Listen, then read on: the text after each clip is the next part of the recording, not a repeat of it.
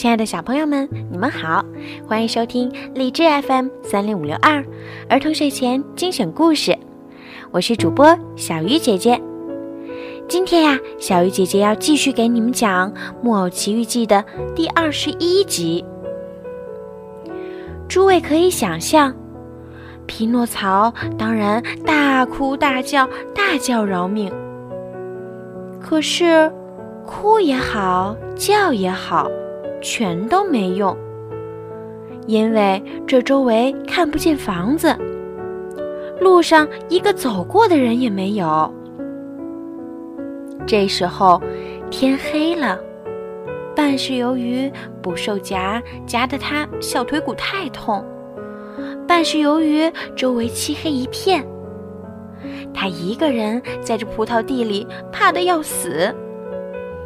木偶眼看就要昏过去了。正在这时候，他忽然看见一只萤火虫在头上飞过。他马上叫住萤火虫，对他说：“啊，萤火虫，做做好事，把我从这刑具里放出来好吗？”可怜的孩子。萤火虫停下来，同情地看着他，回答说。你的脚怎么会夹在这些锋利的铁片里的？我走进这块葡萄地，想采两串葡萄吃，结果……葡萄是你的吗？不是。那么，是谁教你拿别人东西的？我饿了，我的孩子，饿。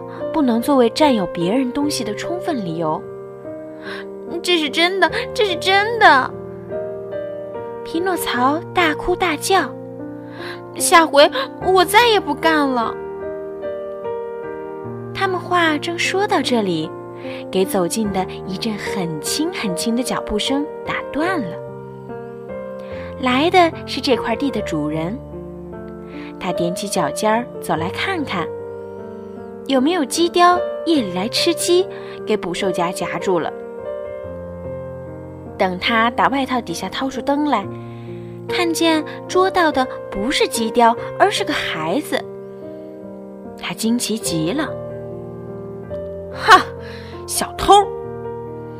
农民生气地说：“这么说，我的鸡都是你偷的？”我没偷，我没偷。匹诺曹抽抽搭搭地说：“哼，我进来只是想吃两串葡萄。会偷葡萄就会偷鸡，让我来给你个教训，叫你一辈子忘不了。”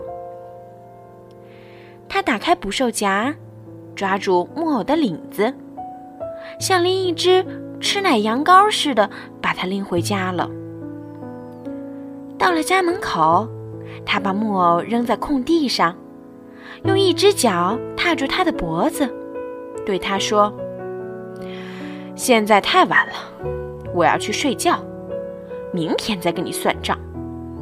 我那只守夜的狗正好今天死了，你这就来代替它，你给我当守夜的狗。”说到做到，他在木偶脖子上套上了一个狗颈圈。上面全是铜钉，他把镜圈收紧，叫木偶的头钻不出来。镜圈上系着一根很长的铁链，铁链的一头拴在墙上。要是今夜下雨，农民说，你可以到这木板狗屋里去，那里头有很多干草，可以当床睡。我那可怜的狗在那儿都睡了四年了。如果不幸有小偷来，你记住了，要竖起耳朵听着，汪汪的叫。农民吩咐完，就进屋把门关上，还用粗链子拴好。于是，空地上就剩可怜的匹诺曹一个人趴着，又冷又饿又怕。半死不活的，他不断生气的把手插到勒住他喉咙的颈圈里，哭着说：“我这是活该，真倒霉！我这是活该。我任性，只想闲逛，我只想听坏朋友的话，因此总是失去幸福。如果我是个好孩子，像别的孩子一样；果我想读书，想劳动，如同如同我那可怜的爸爸一样，跟他一起在家，那我这会儿就不会在这田野当中做一只狗，给一个农民看门了。哼，我能重新做人就好了。可现在迟了，没法子。我只好忍耐。他发泄了真正出自内心的一口怨气之后，走进狗屋，躺下就睡着了。小朋友们，今天的《木偶奇遇记》就讲到这儿了。接下来，匹诺曹还会发生什么样的故事呢？他到底什么时候才能见到他的爸爸呢？我们一起来期待《木偶奇遇记》的下一集吧。好了，孩子们，晚安。